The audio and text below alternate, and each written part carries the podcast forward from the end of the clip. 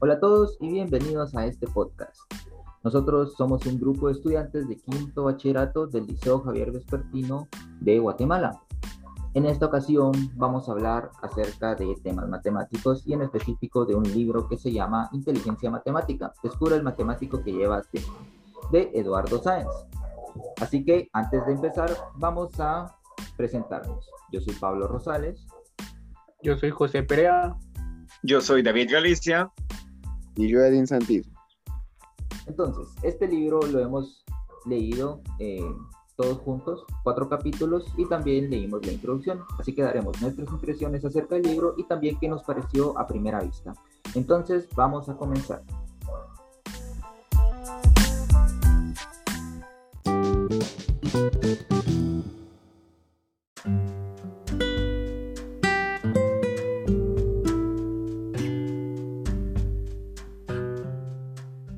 Empezar, vamos con la introducción del libro.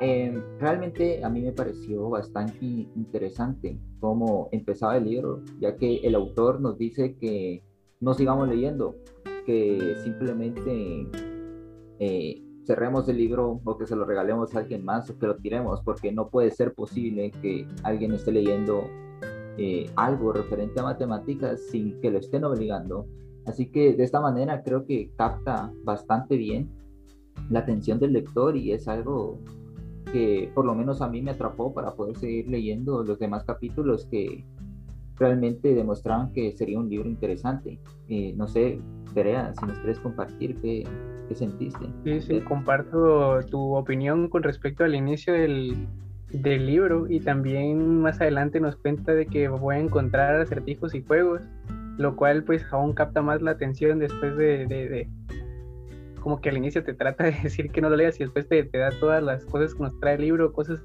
bastante sorprendentes y nos habla de grandes matemáticos. Entonces son cosas que eh, a la hora de pues, estar leyendo este, este pequeño pedazo de libro me, me atrae demasiado algo que me gustaría complementar es que algo que a mí me encanta es que el libro nos introduzca un mundo matemático interesante y fuera de normas. Porque tiene muchas razones mostrarnos al mundo matemático como algo no estrictamente de 2 más 2 y que no debe por qué asustarnos. Explicar que lo que se trata es despertar nuestro matemático interior como una inteligencia es muy llamativo para mí. Eso sin mencionar el lenguaje, como dijo Pablo, empleado y forma de escritura. ¿Y tú, Edin, qué piensas? Bueno, eh, de cierta manera es una introducción muy curiosa, ya que no es una introducción que muchas veces esperas de un libro, ya que él inicia de una manera que pocos esperarían que iniciara así más de un libro de matemáticas. Y pues creo que le hizo la apertura de una gran manera, ya que te atrapa en él y pues es casi imposible dejar de leerlo o querer saber más de las matemáticas. Y bueno, eh, realmente creo que todos compartimos una misma opinión eh, acerca de que el libro es bastante interesante y que realmente capta la atención del lector. Así que dicho esto, vamos a empezar con, con el capítulo número uno. Creo que lo principal que se da de hablar es la importancia que se le da a las matemáticas y cómo estas automáticamente nos dan una etiqueta. Es bastante complicado, pues esa idea de una etiqueta creo que es lo que nos genera ese miedo, terror que se le tiene al cálculo, a las operaciones, a las funciones, ecuaciones y todo esto, ¿no? Pues si nosotros no somos buenos en el colegio en estos temas, automáticamente no somos alguien inteligente o reconocido. Es muy, muy curioso, porque también la matemática se asocia automáticamente con nuestro IQ o nuestro coeficiente intelectual. Se tiene esta idea claramente errónea que la matemática es para listos. ¿Cómo se llama este capítulo? Obviamente nada de esto tiene sentido, pues las personas son inteligentes de por sí. Quienes se comunican, quienes crean, son inteligentes. Saber cálculo no necesariamente significa ser inteligente como nos señala en este capítulo, ejemplificando eh, hacia Alexander Grothendieck, que fue un cerebrito revolucionario en la geometría, pero que el cálculo no era para él, ni siquiera sabía que era un número primo.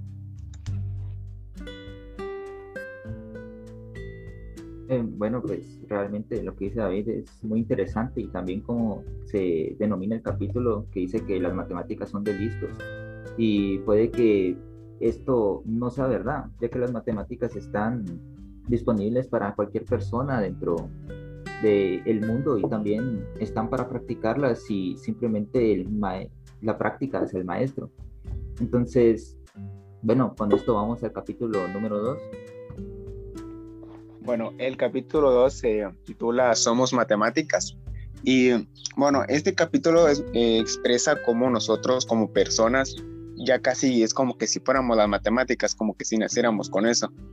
Explica también cómo hay, em, el mundo está hecho de matemáticas, la naturaleza específicamente, cómo los monos, hay monos que pueden sumar, incluso ya unos que pueden razonar debido a unos estudios, o cómo también hay unos animales que saben en qué tiempo salir y en qué tiempo ocultarse, y varias cosas que es muy impresionante que a pesar que lo ignoremos, pues está ahí, y es algo que muchas veces no nos damos cuenta.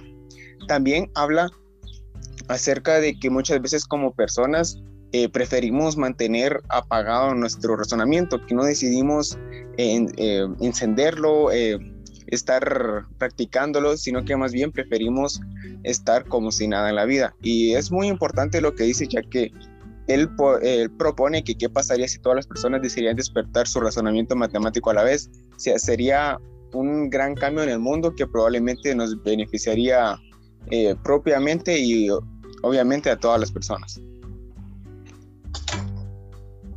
Vaya, eso que dice Link es exactamente lo que me llama mucho la atención. Cómo la matemática está en nuestro mundo, cómo es algo natural que se tiene y que todos, eh, hasta los animales, como lo dicen los monos, sabemos que es la matemática. Cómo dentro de nosotros hay un matemático que puede estar dormido, pero que está. Y si eso les parece curioso, ustedes no han escuchado el título del capítulo, del capítulo 3. Eh, la matemática no es una ciencia. Em, aquí el autor nos dice, o empieza que, diciendo que Jorge Wagensberg, es algo complicado su apellido, pero nos afirma que, que pues en realidad las matemáticas no son ciencia, porque las matemáticas no describen la realidad.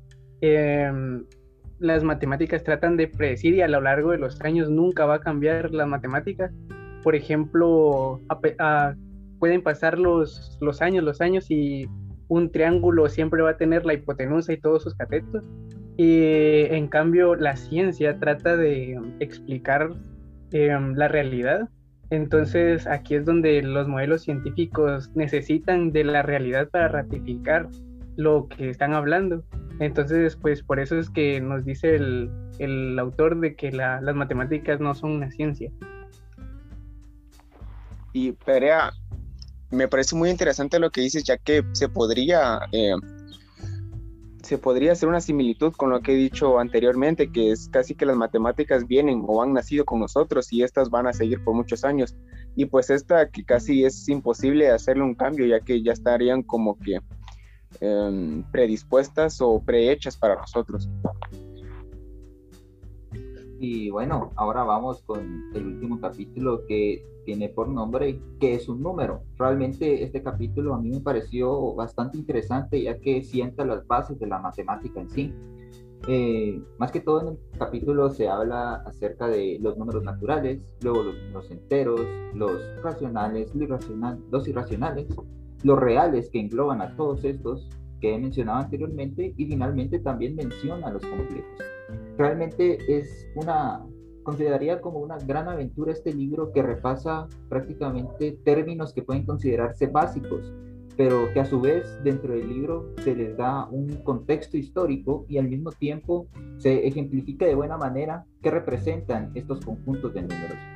Por ejemplo, recuerdo muy bien, como decía una parte del libro donde se menciona que los seguidores de Pitágoras tenían conocimiento acerca de los racionales pero eh, luego de esto hubieron personas que descubrieron que existían los irracionales. Entonces aquí vinieron a arruinar de cierta manera un poco lo que era el teorema de Pitágoras, ya que no se daban respuestas totalmente enteras.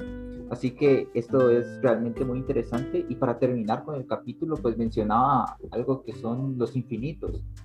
Y bueno, es de verdad bastante interesante todo lo que se menciona acerca de esto y creo que fue un gran capítulo que explica detalladamente cada uno de estos conjuntos de números y claro, también incluyendo los números complejos o imaginarios que sirvieron para poder dar solución a ecuaciones que prácticamente no se podría dar una solución real.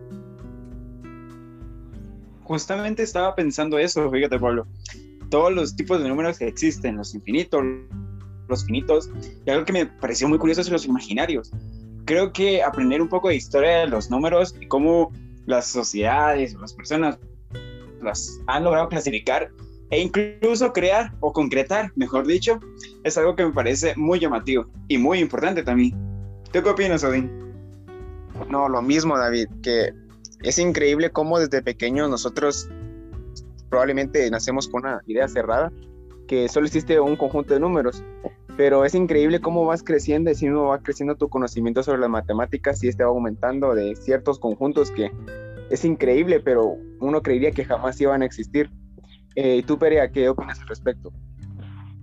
Yo la verdad es que me quedo asombrado con todo lo que dice este libro porque en realidad te da una visión o una perspectiva distinta de lo que tienes de las matemáticas, que no solo como decía David, de uno más uno es dos, sino que hay, un, hay otra forma de ver las matemáticas y quizás un poco más entretenida, más... Em, no sé, más llamativa para algunos, entonces me pareció bastante entretenido, como ya lo había dicho, me, me encantó el, lo que hemos leído y lo que se ha comentado. Y pues, pues eso. Y bueno, para finalizar, pues una conclusión, creo que prácticamente los demás ya han dado su perspectiva acerca del libro.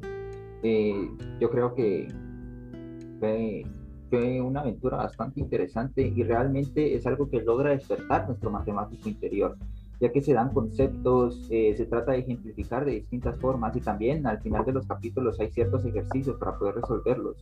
Y hasta en el mismo libro se te dice que puedes ir acompañado de lápiz y papel para también ir haciendo los ejemplos que él da eh, mediante tú mismo, ¿verdad?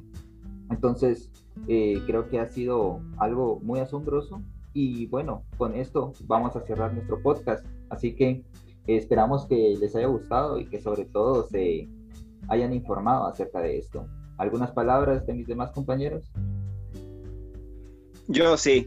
Yo no sé ustedes, mucha, pero yo voy a leer este libro y hacer todo lo que nos propone. Sí, sí, sí, igual ya tengo mi lápiz y aquí tengo mi hoja y ya estoy empezando a hacer todos los ejercicios que el libro nos propone apoyo sus iniciativas y sigamos adelante para aprender más de este libro. Entonces, ya lo saben, nosotros somos Mate Fácil y los esperamos para la próxima. Adiós. Adiós.